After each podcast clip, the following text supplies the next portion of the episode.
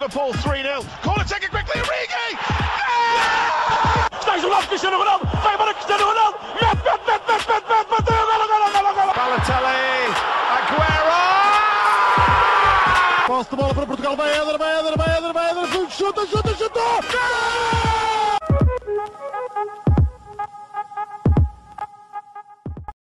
Sejam muito bem-vindos a mais um episódio do podcast O Spanenka. Hoje estou acompanhado do Miguel e também do Rodrigo, que, se, que esteve de férias no último episódio, podemos dizer assim. e hoje vamos falar dos treinadores ex-jogadores. Uh, esta ideia surgiu-nos, obviamente, pela oficialização de Pirlo como treinador das Juventus. E é um caso curioso como é que um treinador que, por muito que Pirlo tenha aquele conhecimento no futebol que pronto, é indiscutível para qualquer pessoa que conheça minimamente o jogo, como é que ele, sem experiência alguma, tinha 10 dias no Sub-23 das Juventus sem fazer nenhum jogo oficial, como é que ele, sem experiência alguma, é treinador de uma das maiores equipas do mundo? Uh, portanto, posso começar pelo Rodrigo, uh, e a minha pergunta é Óbvio que também depende do tamanho do clube e também do tamanho do próprio treinador em si. Por exemplo, o Pirlo, lá está, tem aquele conhecimento. Mas posso pegar no exemplo do Tiago, que foi agora para o Vitória de Guimarães. O que é que achas que leva um clube a pegar num, num ex-jogador sem experiência e pô-lo a treinador? Uhum. Uh, olá a todos, desde já pedi desculpa por não ter uh, estado presente no, no último episódio, mas estou aqui numa aldeia no norte de Portugal e a internet é, é muito difícil uh, e conciliar horários com a vida de cá também torna-se complicado.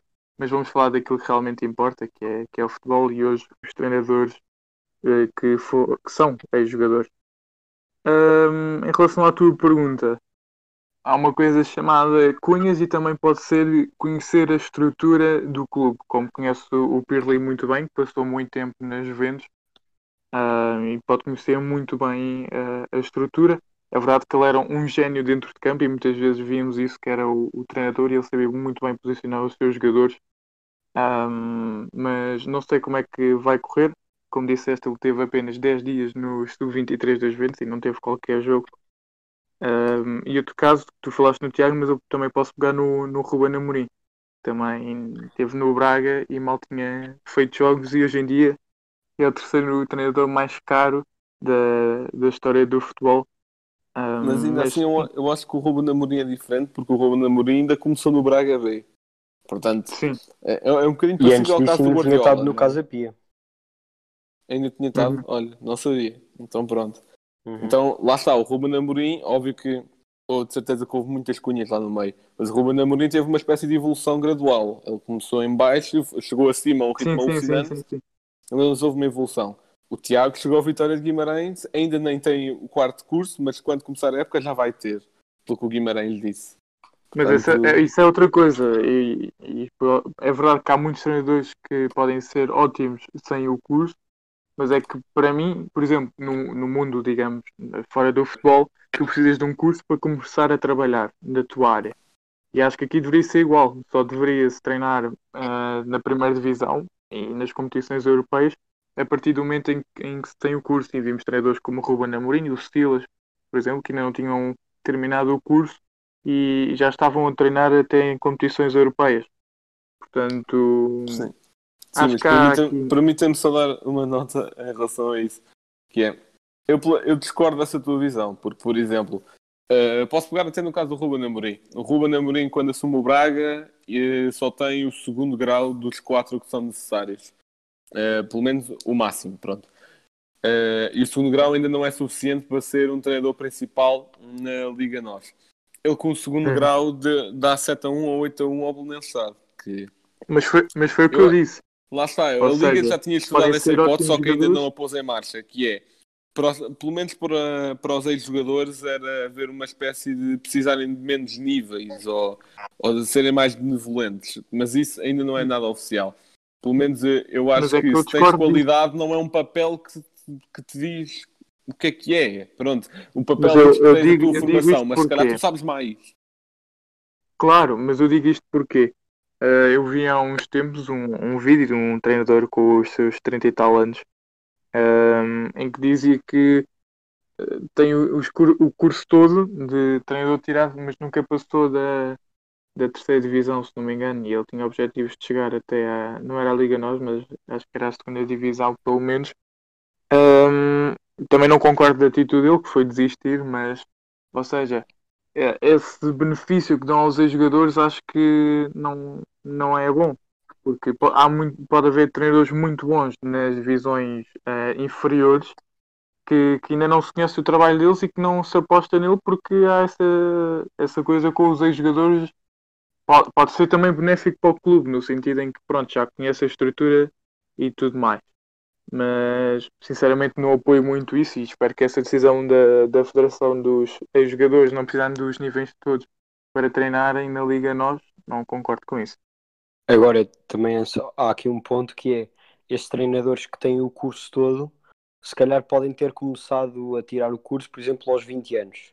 Não sei quanto tempo é que demora a tirar o curso, mas eh, se esse treinador... Se não me engano, é por cada nível tu tens 3 meses de, de aulas, podemos dizer assim, e depois tens de uhum. ter 9 meses de a experiência num clube associado a cada nível. Pelo menos eu acho que é assim. Então, uhum. basicamente, um ano por, por nível. Yeah, mais ou menos. Ok, yeah. então se arredondarmos para 4 anos de, de, de curso, um, fica, ou seja, ficarias. Não, mas, mas deixa-me deixa só dar uma nota. Por exemplo, Sim. óbvio que há, que há exceções. Por exemplo, o Silas, ainda há pouco tempo, ele acabou, ele acabou todos os cursos agora. O Silas faltava-lhe um quando era treinador de Sporting. Óbvio que ele não teve de ter os nove meses à experiência porque já tinha sido treinador da Liga Norte. Só teve de fazer eh, sim, a sim, parte claro. teórica. Ou seja, mas estou mesmo a dizer uh, no limite. Ou seja, no limite, uh, eles teriam quatro, precisariam de 4 anos para terminar o curso. Um, ou seja, um jogador, um treinador que começa a tirar o curso, mesmo que seja aos, aos 25 anos, acaba o curso aos 29. Ou seja, aos 30 anos pode estar a treinar um clube de Primeira Liga. Enquanto que um jogador passou provavelmente os seus primeiros, desde os, desde os mesmos 20 anos que esse treinador, jogou 15 anos na Primeira Liga, por exemplo. Ou seja, ele desperdiçou, entre aspas, 15 anos da, da carreira dele enquanto jogador a jogar e a aprender numa primeira liga. E estar a despenalizar um jogador que tem essa experiência uhum. toda para hum, só porque tem de fazer os, os níveis todos do curso, eu acho que é um pouco descobrir, nem sei dizer a palavra. Descredibilizar, uh, é isso que quer dizer? Exatamente.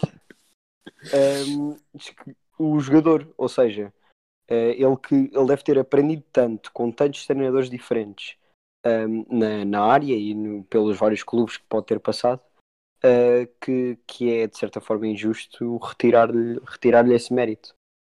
Uh, sim, eu concordo plenamente com, com o que o Rocha estava a dizer agora, porque vou-vos dar um exemplo do Pirlo, uh, de uma discussão que eu tive aí há uns dias, que é, eu não tenho a dúvida que, pronto, o Pirlo teve de fazer os quatro níveis, como qualquer pessoa, teve de ir às aulas, teve de ter a tal experiência, etc, etc. Mas eu não tenho qualquer dúvida que quem dava as aulas era o Pirlo. Eu, acho que não há nenhum treinador, porque, ok, a malta que está a dar o curso, de certeza que também já tem os cursos, não é? E que já teve alguma experiência de treinador. Mas por muita experiência de treinador que tenha, é um, em primeiro lugar, não deve ser assim tão bem sucedido se não estava a dar aulas, estava, estava a treinar. Em segundo, eu não tenho dúvida que não sabe mais que o Pirlo em terra alguma. Uhum. Eu, é, é, lá está a concordar com essa parte que o, que o, Miguel disse. Eu acho que às vezes ter o curso ou não é um bocado, é um bocado subvalorizado por isso mesmo. Eu acho que é basicamente tu perguntares se, se esse se quem, dá, se quem dá os cursos se teve 20 anos na ribalta a jogar pelos melhores clubes do mundo. Uhum. Não, eu por acaso uhum. nunca tinha pensado nessa, nessa perspectiva e isto, o podcast também é bom por causa disso, que abre tem mais hipóteses para nós pensarmos uh, o futebol. Sim, é, é, por exemplo, tu viraste para um. Ok, se calhar até pode haver alguns no mundo um treinador que já foi um treinador super bem conce, conceituado. Mas agora é, é tu perguntares a um desses professores se já foi campeão no mundo, uh, tanto por seleção, tanto por clubes, se já ganhou Ligas dos Campeões, se passou a sua carreira inteira a jogar uhum, Ligas dos sim. Campeões, se ganhou tudo o que havia para ganhar a Itália. Ou seja, essa experiência toda não, não se pode negar. Sim, para além, para além da qualidade técnica que o Pirlo tem e da, da visão de jogo, não é? Que isso é o que faz dele, um, ou o que poderá fazer dele hum. também um bom treinador. Olhem, vou-vos até dar um exemplo. Pelo menos nos, para, para verem que às vezes os cursos não é, não é assim, essa tal coisa. Em Portugal, vocês sabem quais é que são os três treinadores assim modelo que se ensinam nos cursos de treinador? Diz-me. Então, Hum. são todos portugueses e nenhum é Mourinho, posso dizer já. É Carlos Queiroz, José Peseiro e Jo- Jorge Castelo. Eu acho que é Jorge o primeiro nome dele. É, vocês, nem é. devem, vocês nem devem conhecer o terceiro. Eu não conheci. Exato. mas Não, eu não Vou conheço. explicar. O terceiro foi, é um treinador que acho que teve algumas experiências em equipas principais nos anos 90, mas era tipo. Era Primeira Liga, mas era tipo Lenços, Tondelas, por aí. Uhum. Eh, nada de ambições europeias. E que daí para a frente, não sei se já acabou a carreira ou não, mas daí para a frente foi só treinador adjunto. Portanto, os, modelo, o- os modelos de ensino dos cursos em Portugal são três treinadores medianos. Porque, epá, ok, Peseiro treinou o Real Madrid, mas calma. Treinou o Real Madrid. o- o eh, Ca- há Não, não, era o Queiroz é que o foi. Queiroz, não era, não era? Sim, era assim. Pronto, ok. Então o Queiroz treinou o Real Madrid, pronto, tem alguns bons trabalhos, por exemplo, agora na seleção, na seleção do Irão, que se fez um bom Mundial. Mas, é epá, são, acho que podemos concordar que são três treinadores medianos, não são nada espetacular. Por exemplo, se calhar analisar melhor o Hum, Mourinho claro. já era, já era outra coisa. Uhum. Mas é, é O por próprio isso que Carlos é- Carvalhal acho melhor que o, que o Peseiro e que o Queiroz. por exemplo. Se bem que o Carvalhal Sim, sim. agora em, em grandes palcos só se está a afirmar nos últimos dois, três anos. Mas, epá, mas um, um caso dado era já o Mourinho, por exemplo. Era pegar já nesse. Sim, claro.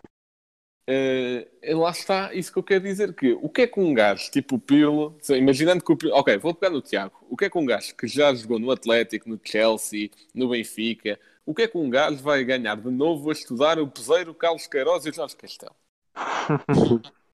Uhum. É por isso que eu acho essa coisa dos cursos tem, tem muito que se lhe diga. Claro É, que também eu pode haver muito- visões diferentes que, que eles acabam, por, acabam sempre Não, por aprender isso alguma claro. coisa no, nos cursos. Atenção, eu estou a dizer que eles são treinadores medianos, mas eles, eh, eles são. eh, eles sabem a teoria toda, eles não conseguem a pô-la em campo. Por exemplo, o Sim, Peseiro pa- tirou o curso na FMH, passou com média de 20. Uhum. É, é algo. Só que a questão é que a melhor, a melhor, assim, a melhor façanha da carreira dele foi chegar à final da taça UEFA com o Sporting. Pá, e ainda assim as exibições não eram nada de especial. Pronto. Uhum. Eh, e pronto, e depois o Sporting perdeu essa final como foi. Não vamos falar disso. Eh, mas pronto, é, é essa a tal coisa que eu quero dizer que às vezes o- os cursos não são bem o que. Pronto, essa O tal coisa. essencial. Exatamente. Eh, agora pegando também em. Pronto, estamos aqui a criticar muito os clubes por pegarem treinadores eh, sem experiência e são muitas vezes criticáveis, mas também eles, óbvio, que também devem prestar atenção aos bons exemplos. E os bons exemplos são, por exemplo, Guardiola e Zidane. Eu acho que. E puxando mais atrás eh, o disco, acho que até posso dizer Johan Cruyff. Portanto, é. Uhum. especialmente nos tempos do Cruyff, tenho a certeza que os cursos não eram tão completos como são agora. Uh, de certeza que a informação não era assim tão, tão detalhada. Portanto, posso começar pelo Miguel. Ent- Entretanto, o último tópico nem foi moderado, foi, foi falado só. Uh, mas acho que conseguiram todos dizer o que queriam. Portanto, posso começar pelo Miguel. O que é que tu achas que fez o Guardiola e o Zidane? Sendo que, ok, tinham tido experiências nas equipas B do, do Barça e do Real, mas o que é que achas que fez o Guardiola e o Zidane terem sucesso assim, assim tão repentinamente? É, é, é assim. hum, no caso do Guardiola, por exemplo, hum, eu, se não me engano, ele, os últimos anos que passou como, como jogador foram no Al-Ali, no, no Qatar. E ele, Sim. e ele já aí era meio, meio jogador, meio treinador, como já disse o. Estava a escapar o nome do treinador português. Augusto Inácio. Exatamente, o Augusto Inácio, que era o treinador da altura do Al-Hilal, do Al-Ali, peço desculpa. Um, e portanto ele nessa altura já era meio treinador, meio jogador. Já foi tentando ganhar essa experiência. Depois Uhum. acabou, ainda jogou no- nos Dourados do México, um, mas sempre, tanto, tanto aí como no Qatar, sempre a fazer poucos jogos. Ou seja, ele passou a maior parte da sua carreira no Barcelona, desde mais, mais de 10 anos, e depois a partir daí começou sempre a crescer e a fazer poucos jogos por época. Um, como treinador, ele ainda treinou a equipa B do, do, do Barça, mas depois passou logo à equipa principal. Um, tal, como, tal como o Zidane também treinou a equipa B, ainda foi adjunto do, do Carlo Ancelotti, se não me engano, um, e depois uh, subiu sim à, à equipa principal. Um, e eu acho que em ambos os casos tem muito a ver com o que nós estávamos a falar. Eles serem dois, dois jogadores com uma qualidade imensa, que foram treinados uh, pelos melhores treinadores, que jogaram nas melhores equipas um, claro. são, eram médios de, de enorme qualidade. Um, o Zidane, que ainda ganhou, ganhou uma, uma bola de ouro pela França, pela, um, pela France Football, e depois, claro, passar por Juventus e Real Madrid, uh, equipas deste tamanho, e o Guardiola fazer uma, uma carreira inteira no Barcelona Uh, claro que lhes dão outro, outro tipo de nível que não se ganha por muitos cursos que tu faças. Um, e eu acho, eu acho que é essa a qualidade que, que os fez uh, poder assumir logo a equipa principal tão, tão novos e com tão pouca experiência. Um, uhum. E como, como é também o caso do Pirlo, e espero que ele seja tão bem sucedido como estes dois. Yeah. Rodrigo? Bem, uh, falando deles os dois, uh, acho que o Guardiola teve um grande mestre, o Cruyff, que acho que na altura foi, foi um, um treinador que revolucionou completamente o futebol com a tática do futebol total e com o início do, do desenvolvimento do tiki-taka, uh, que são fenómenos que resultam até hoje. O Guardiola teve esse mestre, uh, o Cruyff que nem consigo dizer se foi melhor jogador melhor treinador, acho que foi muito bom nos dois. Uh, e era alguém que conseguia ler o futebol de uma maneira fantástica e se passou para o Guardiola, como sabe. E ele aprimorou, aprimorou e aprimorou o tiki-taka para aquilo que, que é hoje e que vai lhe dando tanto sucesso nas equipas onde passa. O Zidane não conheço tanto o, o trabalho dele, sei que teve no Real Castilho a treinar mas acho que uma coisa muito importante para eles foi já conhecerem a estrutura, que eu já tinha referido. E uma coisa é verdade, é que se eles não tivessem qualidade, os clubes, eh, ou seja, o Barcelona e o Real Madrid, não lhe davam as oportunidades que deram de treinar a equipa principal. Portanto, alguma qualidade havia de ver e acho que eles deveriam ter alguma espécie de tutor, eh, digamos assim, que os observasse para ver se eles tinham qualidade. E acho que é isso que está a fazer mais ou menos o Xavi agora na Arábia. Agora esqueci-me do clube em que ele está. Acho que é isso que, que está a fazer para um dia vir a treinar o Barcelona, que ele disse que era o, o sonho dele. Por acaso uma coisa é curiosa, que é um grande malta que é treinador agora passou pelo meio campo. Já falamos do Guardiola, do, do próprio Zidane, que era médio ofensivo, o Tiago, o Ruben Amorim, o que Lampard. eram todos meio campo. Aliás, o Lampard Exatamente, o olha, o Lampard. Uhum. Uh, pegando também aí no Zidane e no Guardiola, eu acho que algo também muito importante foi porque assim, são dois jogadores que tiveram assim um caminho, vá, digamos, parecido, mas eu acho que eu acho que pelo menos a, a forma como eles treinam é bastante diferente. Enquanto que o Guardiola é aquela, aquela coisa de tática e levar a tática até, até ao extremo e tentar anular o adversário ao máximo, de tal forma que ele até às vezes ele pensa demasiado os jogos, é o tal overthink que se diz muito em Inglaterra.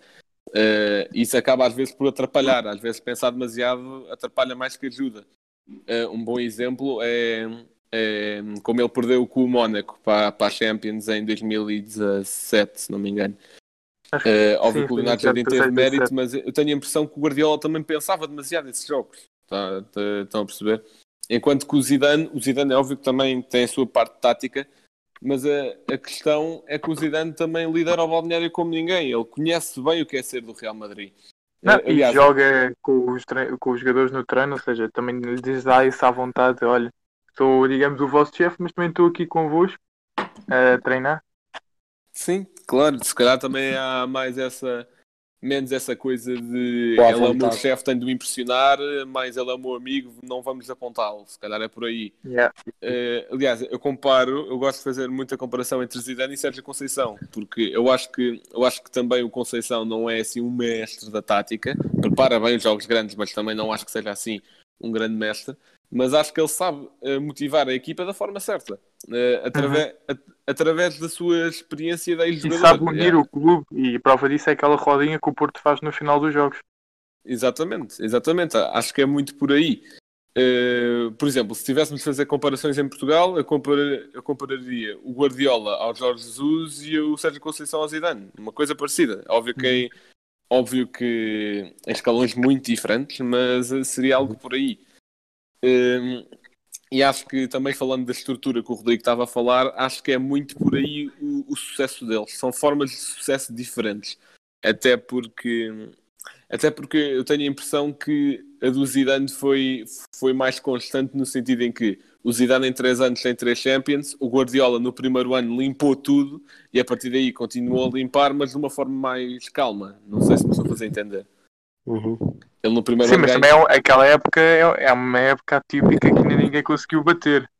Sim, Aquela claro, do Guardiola em que vence tudo. E, e acho que uma coisa que também, que também ajuda muito são as expectativas. Por exemplo, eh, Uhum. Apo- o o Guardiola assume Barcelona após, a- após a saída de Ricciardo, se não me engano, e que já não estava a ter aquele sucesso no Barcelona. Zidane assume a meio de uma época em que o Rafa Benítez fez uma primeira, uma primeira metade de época horrível. Só conseguiu a E, e qualificação para tinha a destruído Champions. o balneário completamente. Por exemplo, a dizer que o, que o Bale era mais importante que o Ronaldo e havia imensos conflitos nessa altura. Sim, Uhum. pois havia. E aliás, ele chegou a levar 4-0 do Barça nessa altura. Hum, e acho que e acho que também é muito gerir expectativas, até pegando no Pirlo. Agora com o Sarri, se calhar se lhe dessem mais tempo, se calhar conseguia um projeto melhor. Mas com o futebol aplicado pelos Juventus este ano, se calhar para o ano não, não se espera assim grande coisa. Ainda por cima, ok que é o Pirlo, mas ainda não tem experiência. Se calhar essas expectativas também ajudam a medir o Espera-se sucesso. um normal campeonato italiano, mas na Champions. Sim, exatamente. Lá está. Agora, posso dar para os Juventus ganhar o campeonato já não é nada. Pronto. Eh, sendo que já vão em nove seguidos. É o mesmo que acontece para o Bayern, para o PSG. É igual. Uhum. Eh, só que essa gestão das expectativas já é diferente, por exemplo, em relação ao Ruben Amorim, que não foi ele que deu as expectativas, mas da direção do Sporting ao pagar 10 milhões por ele. E aí, e aí já não é bem. eh, ok, que o Sporting está. Tá, não está num bom momento e também as expectativas dos adeptos não são grandes, mas as expectativas em relação ao dinheiro posto já são. Portanto, Uhum. acho que é um pouco diferente. Eh, em e em relação a este tema, eu não sei mais tópicos é que podemos abordar. Se alguém disser, se alguém quiser eh, dizer mais alguma coisa em relação aos treinadores ou aos cursos, eu acho que já fomos a grande parte. Eu acho que é só eh, destacar também alguns outros treinadores eh, que, que também foram ex-jogadores e que agora são treinadores, que se calhar tiveram um, um percurso diferente, mas vou destacar só alguns que acho que vão ser eh, os treinadores com mais sucesso. Um, ou seja, o Zidane e o Guardiola já estão já estão no auge, por isso não, não vai ser desse tipo de treinadores que eu vou falar, nem Simeone, nem Ancelotti, nem esses casos, mas jogadores, hum, treinadores mais novos que estão a começar a sua carreira ainda eh, à frente de equipas e que eu acho que vão ser grandes treinadores. Como é o caso do Lampard, que treinou o Derby County e que em 2019 foi para o Chelsea e que acho que está a fazer um grande percurso no Chelsea, para o ano ainda vai ser melhor. Um, depois uh, Steven Gerrard, que está no- nos Rangers, foi campeão.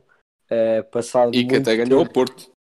Exato, e, Exato. e ganhou, ganhou E eliminou o Braga também.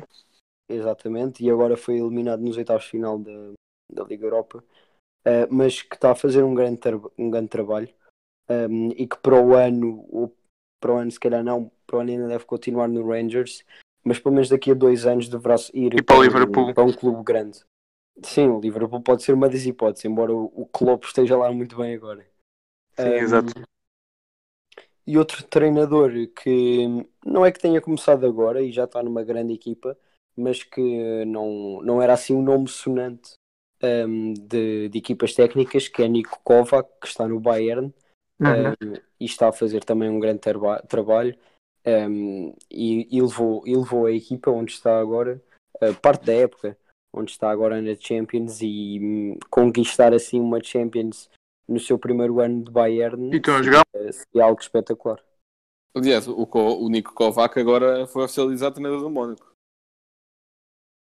Na- Sim. já, foi, já foi há coisa de três semanas por aí. Sim, sim, sim. Ver, Eh, pronto, é, é ver, ver uma equipa como, como a que ele treinou e, e que, na minha opinião, treinou bem. Eh, Sim, estão a jogar muito bom futebol. uhum. Sim, mas acho que nessa parte também é grande mérito do Hansi Flick, mas acho que não é por aí. Eh, Rodrigo, te- quer dizer alguma coisa também em relação a isto? Sim, é, então que à, à, à semelhança do Rocha queria destacar alguns treinadores, entre, entre eles eh, já falámos do Guardiola e do Zidane e do Cruyff, que para mim foram ambos bons jogadores, ambos não, foram os três bons jogadores e ótimos treinadores. Eh, depois, numa outra categoria, o Klopp, que pronto, não foi grande espingarda, como se costuma dizer, enquanto jogador, mas foi ótimo, é excelente como treinador. Xavi, que até ao momento é melhor jogador do que treinador, mas vamos ver, eh, porque ele não teve assim muito trabalho.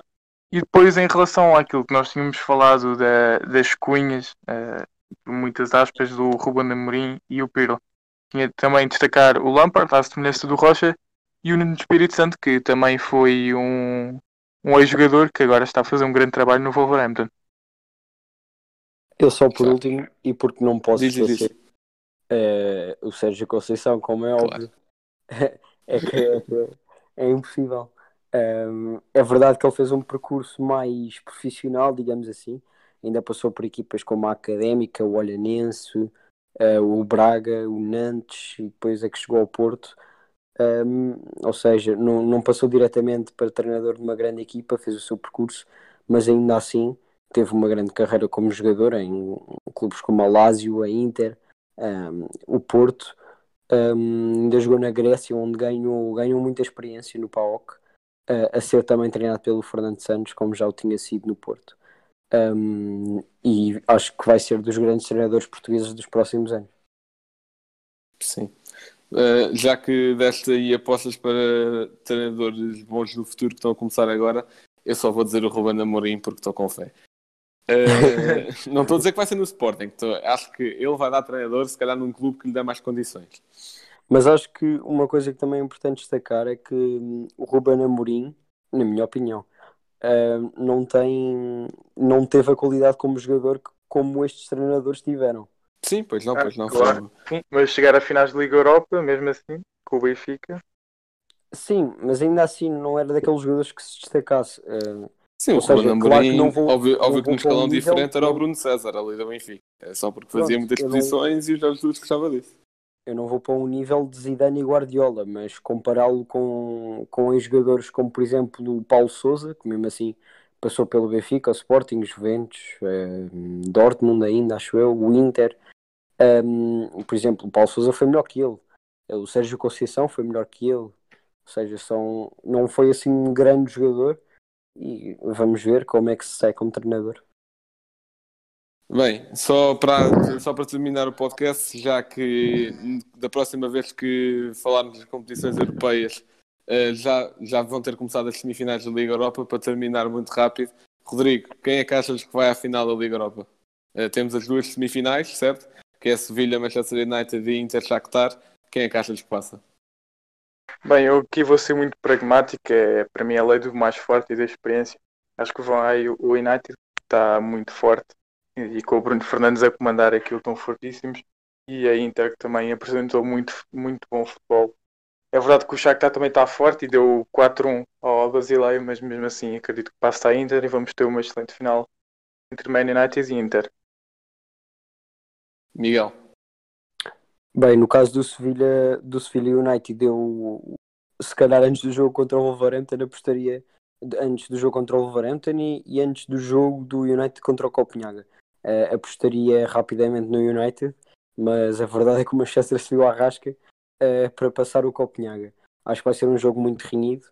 Um, o Sevilha que já tem, que tem um grande percurso nas competições europeias, principalmente na Liga Europa, um, por isso vai ser, vai ser muito difícil mas ainda assim eu acho que o United vai acabar por passar. No caso do, do Inter e do Shakhtar, embora o Shakhtar esteja com um treinador português, hum, vai ser, eh, vai, acho que vai ser eh, de certa forma fácil para, para a Inter, porque está a jogar um bom futebol. Eh, Eu vou aqui apostar numa surpresa. Por muito que, que o Sevilha seja dono e senhor da Liga Europa, eu vou dizer que passa ao Manchester United. E do outro lado eu vou dizer que passa ao Shakhtar, porque vi os dois jogos da Inter e por muito que joguem bem, eu acho que se o Luís Castro fizer bem o trabalho de casa, acho que passa e consegue levar o Shakhtar a uma final europeia. Já agora, uma pequena nota dizer que Luís Castro é apenas o segundo treinador da história do Shakhtar a conseguir levá-los a uma meia final europeia. Sem dúvida que, que era bastante bom o Luís Castro passar. E acho que ele está a fazer um grande trabalho no Shakhtar, mas a passar a Inter acho que vai ser muito complicado. Mas vamos ver. Eu, eu estou, pelo, estou pelo Shakhtar. Ahm, bem, já estamos a chegar ao fim e, como sempre, o Blanco tem um facto. Bem, nós fomos dizendo muitos factos assim ao longo deste podcast em relação aos treinadores, mas eu vou dizer aqui o mais relacionado com o que nos levou a gravar o podcast, que foi a contratação de Pirlo. Pirlo em 2019 disse que a Juventus tinha comprado o Cristiano Ronaldo, só que não lhe sabia fazer chegar a bola. Minha pergunta é, será que agora vai saber? Eh, Esperemos Pirlo- que sim. Exatamente, Pirlo já, já entregou às Juventus uma lista de quem sai, quem fica e quem quer para contratar. Vamos ver se, se isso é suficiente para revolucionar aquele meio campo que está um pouco decadente Uhum. para, para conseguir fazer finalmente a bola chegar ao Ronaldo.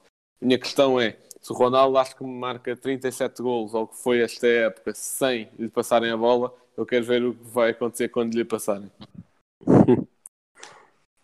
Então pronto, muito obrigado por terem ouvido este episódio. Já sabem, sigam-nos Instagram, Twitter, Facebook, eh, Twitch, para ouvirem o nosso podcast, YouTube, Spotify, iTunes. Estamos em várias plataformas com, co- com conteúdo diferente em cada uma delas, portanto sigam-nos lá. Eh, Muito obrigado por terem ouvido e até à próxima. Liverpool 3-0. Corner taken quickly, Origi! Yeah! Stays on off Cristiano Ronaldo. Vai embora Cristiano Ronaldo. Mete, mete, mete, mete, mete, mete, bateu, golo, golo, golo, golo. Balotelli, Aguero! Posse de bola para Portugal, vai Éder, vai Éder, vai Éder, vai Éder, chuta, chuta, chutou! Gol!